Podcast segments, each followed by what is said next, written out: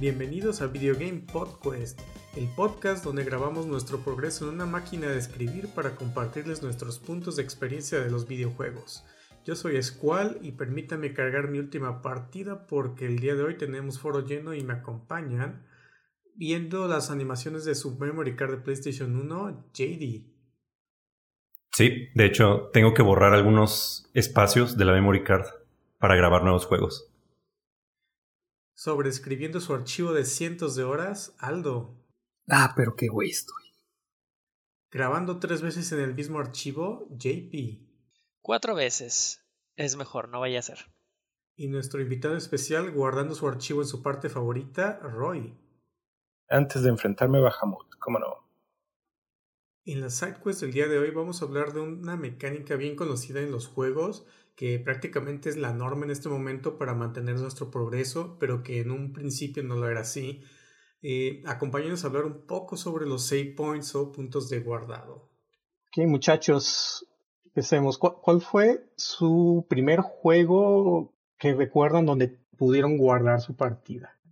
Ah, pues probablemente fue el Super Mario World de Super Nintendo porque el primer juego que, jugué, que fue el, clásico de Mario, pues no, no tenía save points.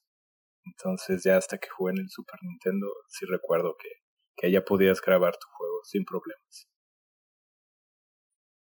A mí no me consta que haya sido el primero primero, pero el que más recuerdo fue Pokémon en Game Boy. Y me acuerdo mucho porque el primero que me compraron mis padres no era original y de hecho no se guardaba la partida. Ah, Entonces tenía que estar avanzando y avanzando y se me borraba cada vez. Y dije, ¿por qué está pasando esto? Hasta que ya fuimos, conseguimos una copia original y ya, con eso. Y esos juegos piratas. en mi caso, no lo, lo primero que recuerdo de haber grabado una partida no fue así grabarla con memory card. Bueno, si nos vamos ya como a algo de memory card, me acuerdo que cuando tenía el PlayStation 1, al principio no podía grabar porque el, Play me lo compraron mis papás. Entonces no, yo no sabía que se necesitaba una memory card para grabar los juegos. Entonces recuerdo haber pasado al menos las primeras horas de Metal Gear unas 15 veces antes ya de poder comprar una memory card y ya empezar a grabar mi juego para poder seguir con la historia. Pero creo que esa fue como la, la primera instancia que recuerdo de haber grabado algo. Ouch, ¿no tardaste? Sí. Bastante tiempo. pues sí. En mi caso, yo empecé a jugar ah, en la computadora todos los juegos que obviamente no tenían forma de grabarlo, como Prince of Persia. Y el primero que recuerdo que tenía algo similar es un juego que se llama The Lost Vikings. Y más que grabar, cada vez que pasabas un nivel te daba un código en donde podías iniciar el, el después del nivel que acabas de pasar. Bien, en mi caso, yo creo que lo primero que recuerdo fue también en Mario, creo que en Mario Bros 3 de Nintendo y también los passwords en los juegos de Mega Man. Eso era como lo, primero que recuerdo de juegos, como que empezaba a ubicar de que, ah, ¿qué es eso de ese montón de numeritos? Ah, sirve para esto, ah, ok. Pero sí, esos fueron los primeros juegos.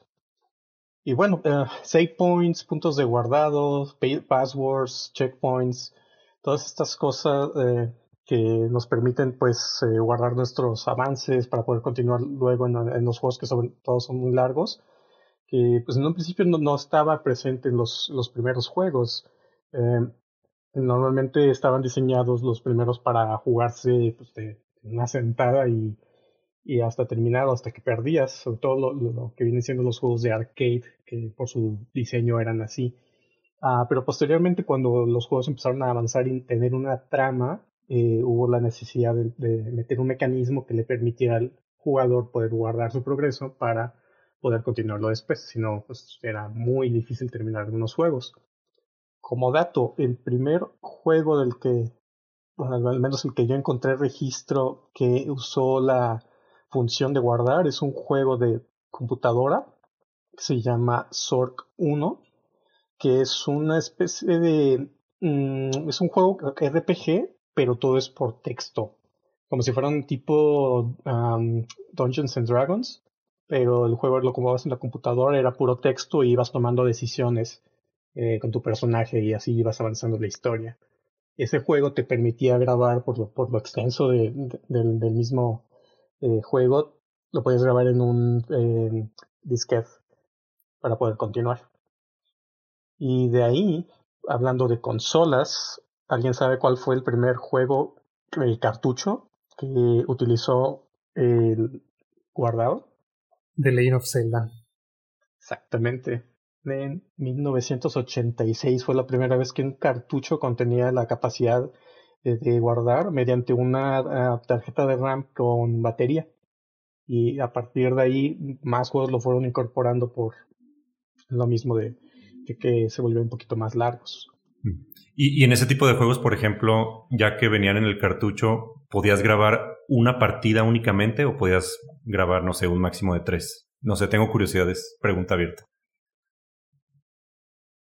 Ah, ese no lo tuve. solo, solo leí el dato, pero no, no, no, tuve ese cartucho. Pero igual pasaba en los de Nintendo 64, me acuerdo que el Ocarina of Time solo podías grabar tres juegos, creo, o dos. Sí, Super Nintendo también, Super Mario World tenía ajá, tres, tres espacios, pero no sé en ah. Nintendo, en el primero, cuántos espacios te daban. Sí, al inicio estaban limitados, no tenías eh, tanto, eran como tres, cuatro, a lo mejor en algunos casos, pero si no tenías tanta capacidad. También tiene el pequeño detalle que si tu cartucho se le acababa la pila, pues también pues ya dejaba de grabar y perdías tus, tus avances. Pero otra función que también existía al, inicio eran los passwords, que eran este código de números que tú apuntabas y después lo volvías a ingresar a, los, a los, juegos para recuperar tu progreso. Sobre todo, principalmente yo lo recuerdo esto en los juegos de Mega Man. Incluso también, eh, creo que el primer Metroid también usó password. Uh, y ahí no sé si conocen algún otro ejemplo. Sí, yo me acuerdo de, de estos juegos con password, pero a mí se me hacía que no era lo mismo que grabar tu progreso como en una memory card, por ejemplo. Me acuerdo en el juego, tenía uno de PlayStation 1 que se llamaba Gex. El primer Gex. Eh, no necesitaba memory card el juego, pero en ciertos niveles del juego encontrabas como, uno, un, como unos tipo cassettes VHS con un password escrito. Sí, entonces ya lo anotabas en algún lado, volvías a cargar el juego y metías ese password y te grababa el avance o el progreso que tenías hasta cierto nivel, hasta cierto mundo. Pero pues obviamente no te grababa como todos los poderes, los power-ups que agarrabas durante el juego. Eso ya no, no te grababa ese password. Porque recuerdo que en ese juego eh, agarrabas más vidas o más power-ups y tenías, digamos, tres espacios, como tres hit points, digamos. Y cuando avanzabas en el juego podías tener hasta cinco o diez hit points pero cuando cargabas el juego con tu password, te reseteaban a tres hit points y te quitaban todos los power-ups que habías agarrado. Entonces, a mí se me hace que sí era una manera como de grabar tu progreso únicamente de nivel, pero no lo que habías agarrado en el juego. Entonces, como que no, estaba muy perfeccionado eso, eso de grabar el progreso únicamente con passwords. Eso suena más como un checkpoint, ¿no? Ajá, sí. Que como un save. Sí, exactamente. Yo recuerdo que en algunos juegos de Super Nintendo, incluso en las revistas de la época, te venían así passwords, así como una lista de passwords para que empezaras en tal nivel ya con todos los ítems o así, pues, te daban la opción de que pues tú podías de alguna manera modificar el password ya ubicándole qué, qué número era cada cosa para poder eh, conseguir otras ventajas. Entonces sí, no, no era exactamente tu progreso, pero también te daba esa opción, ¿no? De, ah, pues quiero jugar a partir de tal cosa, con tal, con tales power-ups. O sea, ya hacías, ya hacías trampa desde ese entonces, Andrés. Sí, exactamente. Ahí empezó todo. Pero yo recuerdo muy bien, eh, más que nada, no, no como tal grabar un, un juego, el progreso, sino más bien transferir mi progreso de un solo juego a otro nuevo, sobre todo en el, en el Golden Sun. Eh, cuando terminabas el primero te daban así un password enorme como de 40 eh, letras y tenías que, que poner ese en el Golden Sun 2 y te pasaba todo, todo tu progreso con tus personajes. ¿Nunca intentaste poner uno al azar a ver, a ver con qué salías? de hecho sí intenté cambiar unas letras para ver si, no sé, me daban más este pues poderes en otros aspectos, pero no, la verdad nunca le atiné a algo que fuera correcto. No, pero aparte 40 letras el password. Imagínate si lo anotaste mal la primera vez, ya valiste madre. Sí, de hecho, cargar el segundo juego. Revisé así varias veces que estuviera bien escrito. Y mira que hay pocos juegos que hacen o hicieron esto de Golden Sun en el Game Boy Advance. Yo no recuerdo si muchos otros juegos que tuvieran esa función de pasarte de un juego a otro todo tu, tu avance de alguna forma. Sí, ese. Yo, yo sí terminé el Golden Sun el 1, pero no. O sea, sí tuve sí el password, pero nunca pude pasar mi, mi archivo. El 2 no lo jugué. De, de juegos viejos, no me acuerdo de, de ninguno así que pasara tu progreso de juego a juego, pero sí hay uno más reciente que es el Mass Effect, que puedes grabar como el progreso de, tu, de la historia y lo pasas de Mass Effect 1 al 2 y del 2 al 3. Porque cambia la historia, depende como las decisiones que tomes. Entonces también ese, ese save se puede pasar de juego a juego. Es el ¿Solamente historia? Sí. Sí, o sea, ah. como creo que items, coleccionables y eso no, no se transfieren, pero pasas tu progreso de, de la historia. Si algún personaje se muere en el primer juego o en el segundo, ya no va a aparecer en el tercero. Ah. ¿Y cómo lo transfieres con el save que tienes en tu consola? O? Sí, en este caso. Los mismos juegos pueden leerlo. Mm. Sí, en, en, este caso jugué el 2 y el 3 en PlayStation 3. Entonces ahí tenía el save grabado y, y ya se cargaba en el, en el último juego de la, de la trilogía. Ah, ok, es que también, bueno, había algo parecido en Witcher 3. No jugué en ninguno de los anteriores, pero te hacían como preguntas dentro del juego para más o menos identificar qué, qué opciones habías tomado en los juegos anteriores. Justo iba a dar ese ejemplo. Generalmente Witcher sí lee las decisiones que tomas en juegos pasados y si no tiene, no detecta ningún save de juegos pasados, en cierta parte de la historia te pregunta, oye, recuérdame qué pasó hace unos años. Mm y ahí tomas las decisiones o puedes simular lo que hiciste. Sí, sí el, el, Mass Effect, si no, si no jugaste el primer juego, también hacía algo similar en el 2 donde recapitulaban toda la historia como a través de un cómic y en ese cómic tú seleccionabas eh, como las decisiones más importantes de la historia. Y ya te generaba como un, un save como falso para ya empezar el, el 2 con esas decisiones que dis que tomaste en el primer juego. Está bien si, si querías tomar unas nuevas decisiones o algo, pues mentir de lo que hiciste en el juego anterior y experimentar nuevas cosas en un nuevo save. Sí, de hecho. O tener varios saves, ¿no? Con diferentes decisiones y probar los diferentes paths. Ajá. Bueno, entonces hablemos un poco de toda esta transición. Eh, un poquito, empezaron con passwords, luego ya teníamos la batería incluida en los juegos. Posteriormente, cuando los juegos ya pasaron a ser en formato de disco, ya en la era de PlayStation, que se empezaron a usar las memory cards para después eh, empezar con los discos duros y ya ahorita que puedes grabar hasta la nube en automático. Y toda esta transición, no sé cómo la vivieron pues para mí fue, fue muy marcada porque yo era así como súper fan de Nintendo y era el único que jugaba. Este, pero cuando me compré un PlayStation 1, sí fue así de, no, necesitas una memory card para, para grabar cualquier juego, o sea, no hay otra forma de, de grabar y, y pues tenía varios juegos como el Chocobo Racing que recuerdo que, que lo terminé, pero porque estuve jugando así por horas, por horas, porque sabía que no iba a poder grabar entonces, este, pues no me quedaba de otra. Creo que yo igual cuando ya hice la transición ahí de, de Nintendo a PlayStation fue como, ¿cómo que necesitas una memory card? ¿Qué es eso? ¿Cuánto cuestan? Y como que se le acaba, tengo que comprar otra o estar borrando como archivos que, que ya eh, no voy a usar o lo que sea. Y creo que de ese caso el que recuerdo primero así como tener un save point era de Tony Hawk. Muy buen juego con muy buen soundtrack. ¿Alguno de ustedes jugó el primer Animal Crossing en GameCube? No. Uh, claro. Ese juego tenía la peculiaridad que cuando lo comprabas ya te venía incluido con una memory card del GameCube. Porque el juego pesaba tanto el save que a fuerzas te ocupaba todo una completa. Pues es algo similar que hizo Nintendo también con el 64, que venía creo que el Donkey Kong con el expansion pack. Sí, que ciertos juegos necesitaban eso. Sí, y ya venía como incluido. Yo me acuerdo precisamente también en el PC1, cuando e, esa fue, digamos, mi primera consola.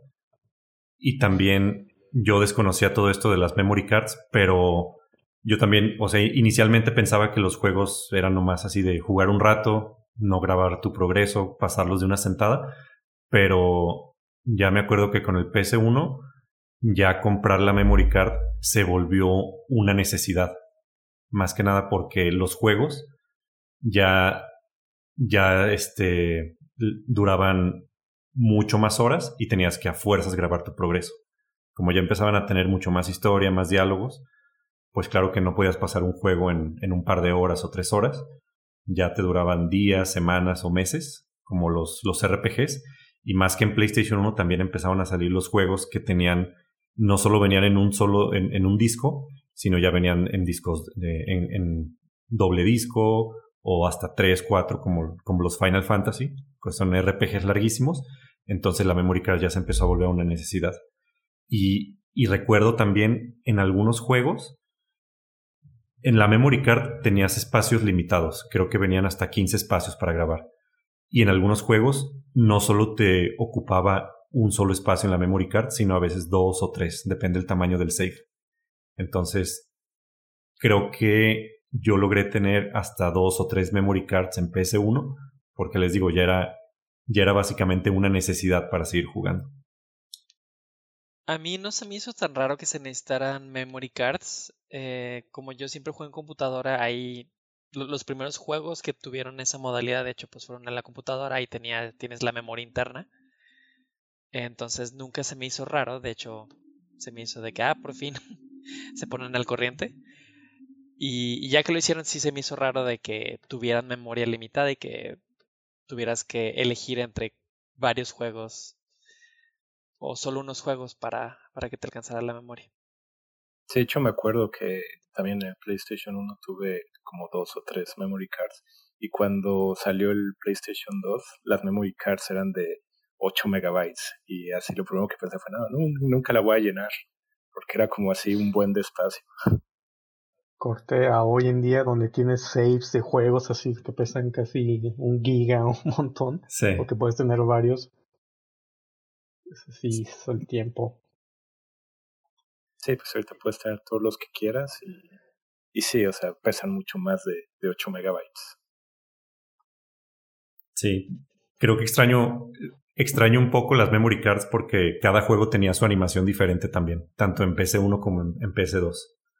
Te metías al menú de la memory card y se salían como los, los personajes o, o algún icono del juego así eh, interactivo o en movimiento. Creo que extraño un poco eso de, de lo de antes. Ah, sí, eso estaba cool. También incluso creo que en, Play 3 no, no era como exactamente en la memory card, pero también te vino como una pequeña animación en, en los saves. Si buscabas como el archivo, también algunos, no todos los juegos tenían así una imagen o algún, incluso hasta se movía o tenía sonido. Bueno, hablemos un poco de las diferentes formas, modalidades que hay para grabar. Ya hablamos un poquito de passwords, save points, Uh, hablamos de, ahora hablemos de lo que viene siendo checkpoints y autosaves. Bueno, checkpoints, autosaves, quick saves, hay. Uh, la principal diferencia viene siendo checkpoint es algún punto que tú pasas en algún nivel donde se ha guardado la partida. Si eh, pierdes, te mueres o algo en, en, en, más adelante, te regresan a este punto de guardado autosaves vienen siendo eh, que el juego te graba automáticamente tu partida. Después de ciertos puntos a cada cierto tiempo, el juego te guarda sin que tú tengas que meterte a un menú, encontrar un save point o algo. Es como un punto de guardado, mueres, regresas al último autosave. Y quick saves, um, creo que ese no está tan común en todos los juegos, pero en algunos, uh, por ejemplo, um, Fire Emblem, me recuerdo, recuerdo que hay una función donde si estás en medio de una batalla, eh, tienes una opción de quick save por si tienes que uh, hacer alguna cosa mientras estás ahí, porque hay unas batallas que duran mucho tiempo. Uh, que puedes eh, guardar rápido durante la partida, apagar tu consola, regresas al, juego y, regresas justamente al, punto donde te, te, quedaste, pero ese quick save desaparece. O sea, no, no, no se guarda permanentemente. Así como, ¿qué, experiencias, eh, algún juego que les venga a la mente donde eh, sea muy notorio todo esto, el checkpoints, autosaves? ¿Han usado el quick save en algún juego? Ah, pues ahorita me viene a la mente, he estado jugando mucho el Uncharted 4.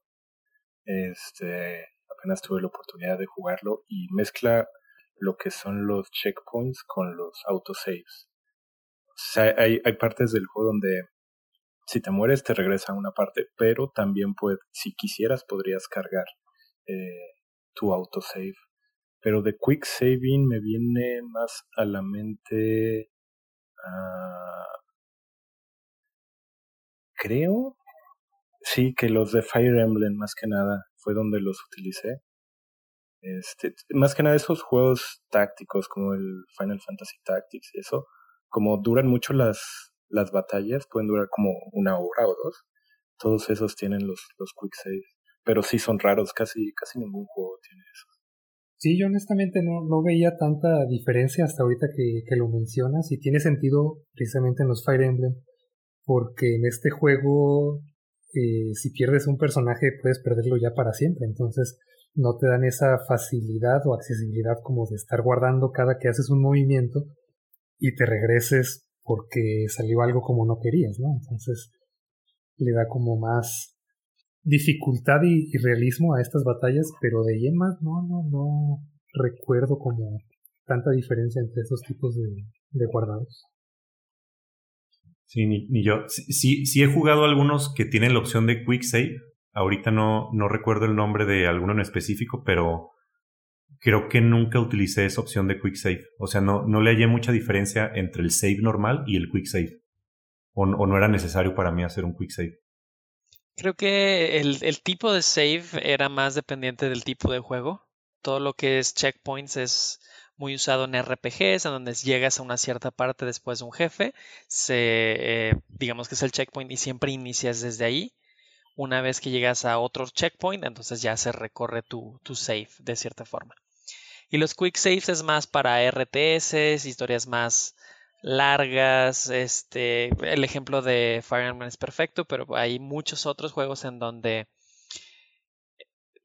no se puede durar una partida horas y cada cierto tiempo se hace el quick save de, forma que si a la hora número 3 te mataron un mono o ya todos los enemigos están yendo contra ti y por más que regreses a tu último quick save no puedes recuperarte, tienes que regresarte a uno mucho anterior. Creo que lo hicieron justamente para ese tipo de juegos, eh, darle oportunidad al jugador de, de irse un poquito más atrás, recuperar su juego y no tener problemas en, tres, cuatro horas después. Sí, ese es uno de los temas que quería tocar en respecto a cómo afecta los juegos a la experiencia el que el jugador tenga la opción de guardar. En algunos incluso sí, hasta donde quieras puedes guardar. Por ejemplo, en Pokémon, que literalmente abres el menú, guardas y vuelves a empezar desde ahí. Y puedes hacerlo justo antes de una batalla de un gimnasio, puede ser con un jefe o alguna decisión importante y si no te gustó, la regaste o algo, ah, pues, ah, no hay problema, nomás apago la consola, vuelvo a prender o reinicio y, y, vuelvo a cargar y ya está. Entonces, ¿cómo creen que afecta esta mecánica o el que tiene esa estabilidad en los juegos respecto a la, la experiencia? Pues creo que tener lugares en específico donde salvas es, es importante para darle un poco de dificultad al juego, ya cuando puedes salvar en cualquier parte pues sí, o sea, cualquier error que haces, pues simplemente recargar tu archivo y ya, ¿no? Pero si es en un punto en específico, como que a veces sí te la piensas, porque, por ejemplo, me acuerdo muy bien en, el Final Fantasy IV, el último dungeon, o sea, el último save point era como a la mitad casi del, del, del dungeon, entonces tenías que pasar así un buen de tiempo antes de llegar al jefe final sin tener un, un save nuevo. Entonces si te la pensabas mucho en qué tenías que hacer, si querías explorar más otro, otro camino o no. Y sí, sí creo que le agrega más dificultad y más, más jugo al juego, tener así como save points específicos. Ya dependiendo del tipo de juego, es más bien como que lo equilibren, porque esto le da accesibilidad para que sí puedes guardar cuando sea, pero si puedes guardar cuando sea, luego se vuelve muy fácil. Entonces ahí ya pueden medirle, bueno, si lo distanciamos un poco, estos save points que no puedas guardar donde sea más que en estos puntos, ya le, agregas tal vez un poco, cada vez un poco más de dificultad. Ya, ya después que, lleguemos a, a, juegos como Dark Souls y o Hollow Knight, por ejemplo, tienes estos puntos, pero también si avanzas y pierdes, por lo que sea, te, tienes, te, te, regresa hasta ese punto. Entonces, el hecho de que no estén tan seguidos o que no puedas guardar donde tú quieras, sí le va a dar como esa, esa dificultad y ahora sí que depende del desarrollador qué tan qué tanta dificultad o qué tanto espacio va a querer poner entre estos puntos de guardado. Sí, creo, creo que la dificultad de, e, es más notoria a veces en los RPGs, también que siempre tienes ciertos eh, save points o espacios para guardar tu progreso. Eh, y, y, es también como arriesgarte o si cometes algún error, si puedes perder mucho progreso o hasta, hasta horas, pues. Eh, ayer estaba, de hecho, pasando el Persona 5, ya estaba en, en, el último dungeon y sí, perdí varias horas de progreso porque digamos que el, en el último dungeon el, el save point también está como a la mitad y es como una hora para llegar ahí desde el principio y cualquier descuido de, de, alguna pelea de los enemigos sí puedes perder bastante progreso. Entonces, creo que también la ubicación de estos save points o save rooms o, checkpoints eh, sí le agrega dificultad al juego. No solo eso, ya muchos desarrolladores optaron por ponerse creativos y no solo limitarte en dónde puedes grabar, sino cuántas veces.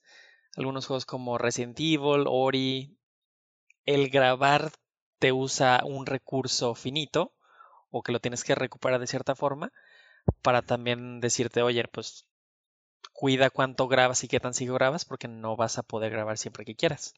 Entonces eso obliga al jugador a, sí, puedes grabar, puedes este, asegurarte que no vas a perder tu progreso y tener que repetir el juego 15 horas, como mencionan algunos, pero también que no lo puedes grabar a cada rato y simplemente regresar si te moriste o perdiste alguna parte lo hace un poquito más difícil y en, mi opinión un poquito más uh, gratifying. gratificante. Cuando simplemente el juego es muy fácil, es aburrido, ¿eh? entonces darle esa forma de, de aumentar el nivel de dificultad y después de muchas veces lograr pasar un jefe a pesar de que prometiste no usar uno de tus save points, es bastante gratificante. Sí, porque no solamente lo vas a usar antes de la pelea, lo vas a usar después de la pelea, así como, oh, ya pasé esta parte, guardas y ya sientes ese alivio. Exactamente. Lo peor sería que gastaras mucho tiempo para ganar una de esas peleas, pasas a la siguiente parte y te matan la vida y tienes que repetir el jefe. No sé también si les pase que cuando puedes grabar en cualquier momento, como que tu parte perfeccionista a veces dice, no, mejor voy a a cargar este save point de nuevo para hacerlo de esta forma que va a ser más optimizado y así. Entonces como que también hace que, que vuelvas a jugar todo todavía más veces porque tratas de, de hacer el mejor o, o, de jugar de la mejor forma que puedes. Aunque sí lo hayas podido pasar la primera vez, como que dices, no, voy a cargarlo de nuevo para, para hacerlo más rápido. Puedo hacerlo mejor. Puedo ahorrar más ítems de los que usé en el jefe o algo también es volver a empezar esa, esa pelea. Porque otra limitante que a veces te ponen es el tiempo. Entonces, si quieres terminar el juego en menos horas, también dices, no, me equivoqué mucho o me tardé mucho en esta parte, te regresas y ya lo haces más rápido. Sí, aunque también la limitante de, de grabar ya la habían hecho desde hace mucho tiempo. Los primeros Resident Evil tenías que encontrar estas cintas para grabar en las máquinas de escribir y si estabas en la dificultad fácil era ilimitado, pero si le subías más la dificultad te daban mucho menos, entonces si te la pensabas más en dónde grabar y cuándo. Sí, también este, otra de las mecánicas que han puesto también para aumentar la dificultad en los juegos, para evitar también lo del autosave, es cuando pierdes en algún punto del juego y no solo revives y no hay como ninguna penalización. Tipo en los Dark Souls también que en, los, bueno, que creo que casi todos los han jugado aquí, pues, pero en las linternas, en los bonfires, cuando pierdes, se resetean todos los enemigos del mundo. Aunque sea como un checkpoint, digamos, se resetean todos los enemigos del mundo y eso le agrega también más a la dificultad. También es útil si quieres como juntar más souls. Además, ahí como que vuelves a la, a la fogata y, y, ya puedes otra vez matarlos para subir. Sí, ya, ya es parte del juego si te arriesgas o no a ir más allá. También que también que los ítems para curarte están relacionados con eso. Si te sientas en la fogata, se, se renuevan. Y si, por ejemplo, te enfrentaste al primer enemigo después de la fogata y por algo la regaste y utilizaste varios ítems de, para recuperarte, pues puedes regresar rápido y, recuperarlos, aunque tienes que volver a, a, matar a ese enemigo otra vez. Sí, o, o puede también aumentar tu nivel de frustración si ya sientes o ves el, ese checkpoint, ese bonfire a lo lejos y tienes muy poca vida y ya vas a llegar y pierdes antes de llegar a, a ese checkpoint también es súper frustrante y le aumenta la dificultad. Pero está bien, eh, está bien implementado, le aumenta mucho el reto al juego. Y lo interesante es que también dejas ahí tus souls en el, en el piso, entonces eso también es como un mini checkpoint donde tienes que volver a, a llegar a ese mismo punto y recuperar lo que, lo que habías hecho. Sí, similar al, al Hollow Knight también, que cuando pierdes dejas como tu fantasma ahí y tienes que llegar otra vez para recuperar tus, tu, tu dinero, tus puntos. Sí, si estás muy lejos, primero tienes que llegar hasta ahí y dos, tienes que matar a tu sombra que también te ataca. Sí, sí, también te ataca. Y te arriesgas a, de, a en todo ese camino a que te vuelvan a matar y perder todo. Porque los enemigos pues se regeneran. Todos estos son muy buenos ejemplos de cómo los juegos te meten diferentes mecánicas para que mantenga el reto y que siga habiendo un componente como de riesgo, de que sabes que puedes perder algo si no tienes cuidado. Lo que nos lleva al siguiente tema, que es el famoso modo llamado permadeath, que algunos eh, juegos meten como opción o dificultad de elegir, donde solamente contamos con un continue o vida para poder pasar todo el juego. Este modo es curioso porque en un inicio, pues prácticamente la mayoría de los juegos eran como permadeath. O sea, no tenías manera de grabar tu progreso. Eh, por ejemplo, los, los beat'em up, como eh, no sé si jugaron de las tortugas ninja, tienes un número limitado de vidas y continuos para terminar el juego en una sentada.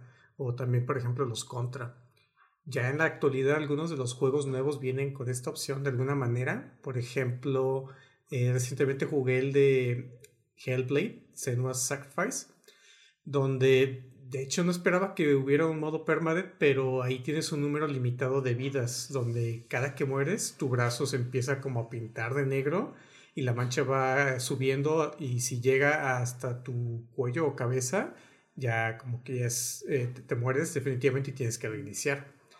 Otro ejemplo interesante es eh, algo que pusieron con un update en The Last of Us 2, donde tú puedes elegir hasta qué nivel de permadeath quieres en tu juego. Ahí eh, tú activas como opciones. El juego se divide en, actos y capítulos. O sea, cada acto tiene varios capítulos. En la opción ligera, si mueres, tienes que reiniciar el capítulo en donde te estás.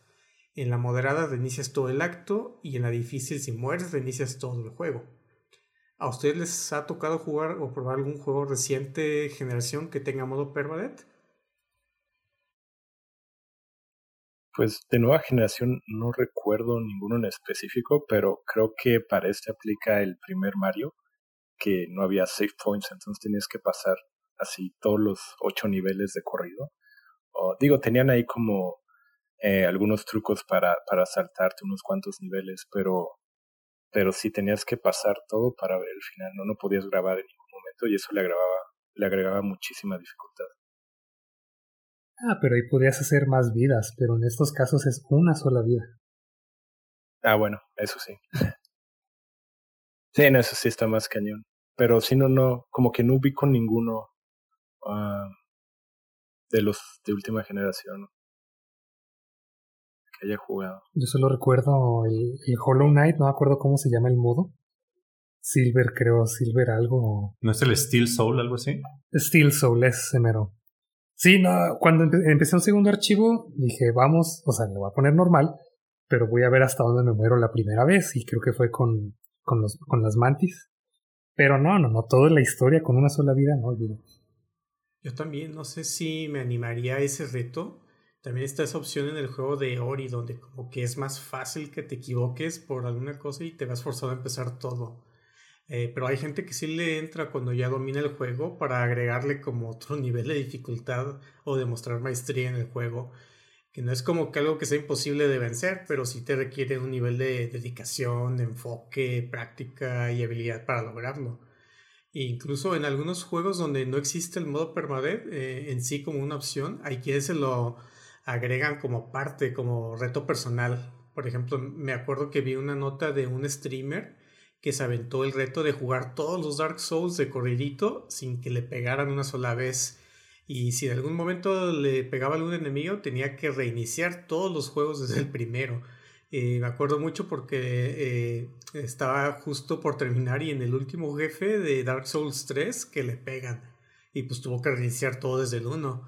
Entonces obviamente se frustró mucho en el momento, pero al final sí logró completar todos de corrido sin ser golpeado. Aquí ya entra mucho lo personal de que tanto va a ser divertido para ti hacer el reto y si te vas a divertir haciéndolo. Sí, no, creo, creo que sería más frustrante que divertido. Porque sí he visto ese modo de permadeath, pero como en, en streams o en videos de YouTube, como, como fail compilations. Y, y sí, o sea, son muertes súper estúpidas donde no le calculan bien a la, a la altura de, de algunos niveles y, y, se muere el personaje, o también por aventar una granada y se suicidan o algo así. Entonces, creo que sí sería muy frustrante más que, más que divertido. Pero ¿cómo funciona? O sea, porque aún puedes grabar tu progreso, ¿no? Para seguir después. Pero supongo que cuando te mueres se borra el save file o... Exactamente. No, no lo graba y, vuelve al inicio del juego. Se ríen de ti, se, se borra el archivo, se quema el disco. Y empiezas a gritar mucho. Se desinstala el juego.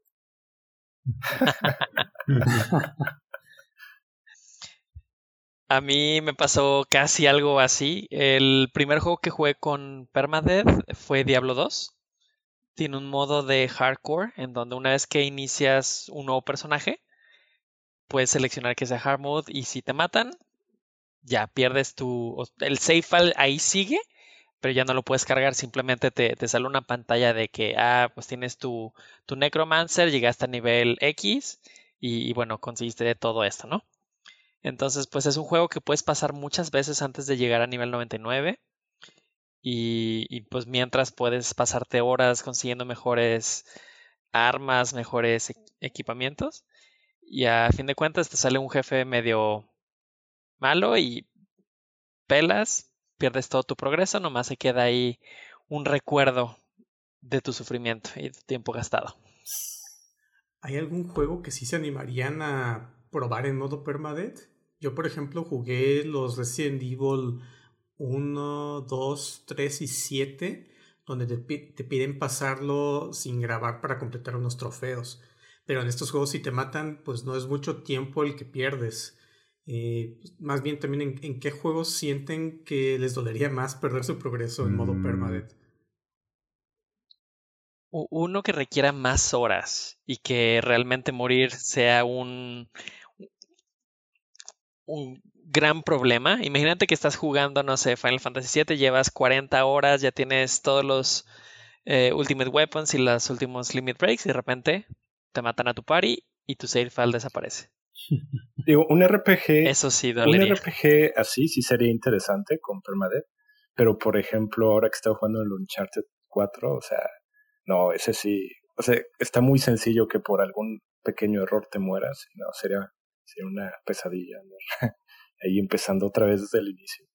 no muy reciente, pero para no sorpresa de nadie, obviamente Zelda Ocarina of Time sí me gustaría aventármelo con una sola vida, a ver qué tal me va. Sí. Yo probablemente algún Metal Gear, el, el Metal Gear 1, el 2 o el 3, que, o sea, son, son juegos que he jugado muchísimas veces, digamos que me lo sé de memoria, entonces ahí sí le podría a lo mejor intentar un permanent. Ok, entonces ahora hablemos un poco de uh, los diferentes save points. Eh, estos que hay algunos que son como únicos, hay unos que son muy raros, algunos que les vengan a la mente que quieran, así de, juegos que les han tocado jugar. Pues yo recuerdo eh, que en muchos juegos las camas dentro de tus casas o, dentro de los inns eh, son lugares donde puedes guardar tu juego. Yo me acuerdo mucho de Hollow Knight, de las banquitas en las que te puedes sentar ahí a guardar el archivo. Y lo que comentábamos hace rato, que si por alguna razón después de guardar, no sé, después de media hora o lo que sea, te morías, se queda ahí tu sombra, eh, vuelves a aparecer en la última banquita en la que guardaste, tienes que regresar hasta ese lugar, derrotar a tu sombra, recuperas tu dinero y ya puedes seguir adelante. A mí siempre me han gustado los save points de los Metal Gear, que generalmente es un, es un NPC que tienes que llamar en el codec para grabar tu partida. Y siempre te decía como algún dato, o sea, ese, ese personaje, ese NPC, te decía algún dato curioso o, o tenía como diálogos extras. Y recuerdo también en el Final Fantasy IX que para grabar tu partida eran los Muggles y también era pues un, un, un personaje extra, un, un, NPC. Eso me llamaba mucho la atención. A mí me gustaban más los save points que estaban completamente diseñados para el juego, incluso eran parte del ambiente. Eh, no sé si recuerden que en Donkey Kong grababas metiéndote a barriles. Eh, si jugaron algún juego en el espacio como Dead Space, Alien Isolation, eh, eran como computadoras que en donde te metías y, y, ahí grababas. Igual Metroid, los Save Terminals, que eran cuartos enteros específicamente uh -huh. para eso, completamente diseñados para, para que fueran parte del ambiente. Esos me gustaron a mí. A mí se me hacía muy creativo, original, diferente, raro el, en juegos como en Dead Rising y No More Heroes que grababas literalmente en el baño. eh, se me hacía como que una, forma, una variación que dices, bueno, es que ahora cualquier cosa puede ser un save point.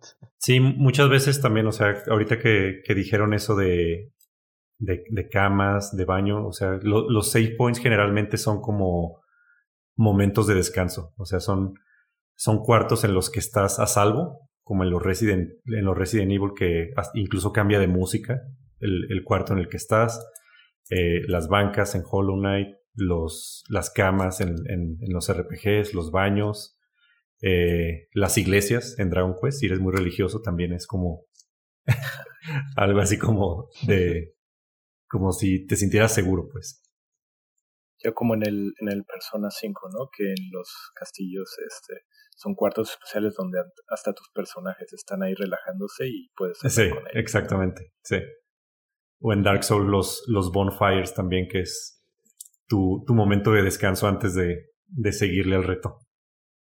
De los de contraseña, el que recuerdo más es Mega Man, que te daban como unas, unas coordenadas y ya te decían del, creo que de la, del 1 al 5 y luego arriba con letras y ya te decían, pues tienes, si quieres seguir aquí, pues pones un puntito en el A1, en el B3, tal, tal, tal. Lo acomodabas y ya podías seguir a donde te quedaste. Sí, también en juegos como en Silent Hill, uh, que era una variación de los de Resident Evil, ¿no? También tenías como cuadernitos, o eran los otros juegos eran como diarios, donde tú estabas guardando literal, como escribiendo lo, lo que habías hecho, dónde ibas. Eso también era como una variación y eran cuadernitos que te encontrabas así en cualquier lado, que sobresalían y era donde guardabas. No lo jugué, pero buscando así save points raros encontré el de Mother Tree o Earthbound, que es, grabas con ranas. Entonces las tienes que estar buscando en el mapa y están escondidas a veces, no sé, dentro de un barril o abajo de una piedra, pero las encuentras y ahí es donde ya puedes guardar tu archivo. Sí, así eh, también en, eh, hay otro juego en The Evil Within. Uh, hay una parte en la que grabas con un gato. Hay también como un cuarto al que tú entras y se te abre un gato y ahí también puedes grabar. Entonces es como... Está interesante, a mí me gusta cuando los desarrolladores usan diferentes ideas para como meterte la dinámica de, de, guardar tu partida, tanto como para limitártela, como para poner algún elemento que tiene que ver con el juego para que ahí grabes tu juego. como para expandir el mundo, ¿no? por ejemplo, grabando en el Final Fantasy IX con Muggles, como que tiene sentido, ¿no? Que ellos guarden tu, tu progreso ahí como en un diario y hace que, que, te metas más en la historia, porque no es como intrusivo, como que, ah, sí, nada más hay un, hay un espacio especial para que ¿no? O sea, tiene que ver con los personajes dentro del juego. Sí, bueno, ¿algún comentario final? Guarden, que no se les olvide. y varias veces no vaya a ser que se corrompa un archivo y tengan que repetir todo desde el inicio. no acostumbrarse a los autosaves porque luego se te olvida y pierdes tu progreso. Y si tienen oportunidad también, en, incluso en, en RPGs, me quedó muy grabado en Persona 5, que puedes también hacer, o sea, tienes, eh, puedes grabar en diferentes espacios, porque no sabes también, es, es recomendable tener varios archivos, porque no sabes qué puedes eh, hacer mal y puedes fácilmente regresar a, a, otro archivo a corregir ese error. Entonces también es, es una recomendación para RPGs.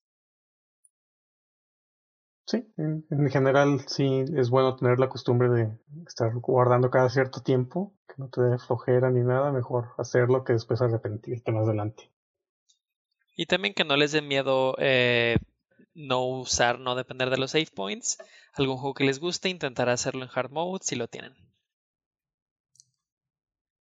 Creo que con esto cerramos el episodio del día de hoy. Si llegaron hasta aquí sin grabar, muchas felicidades y muchas gracias por escucharnos. No olviden que pueden seguirnos en redes sociales como arroba bpodquest. Nos pueden encontrar en Twitter, Facebook e Instagram, donde subimos diferente tipo de contenido y también avisamos sobre siguientes episodios. Cuéntenos por ahí qué les ha parecido los episodios hasta ahora, si tienen alguna anécdota con los save points y también qué otros temas les gustaría que discutiéramos próximamente. Ya para terminar, no olviden guardar dos veces su partida antes de apagar su consola y nos vemos en el próximo nivel.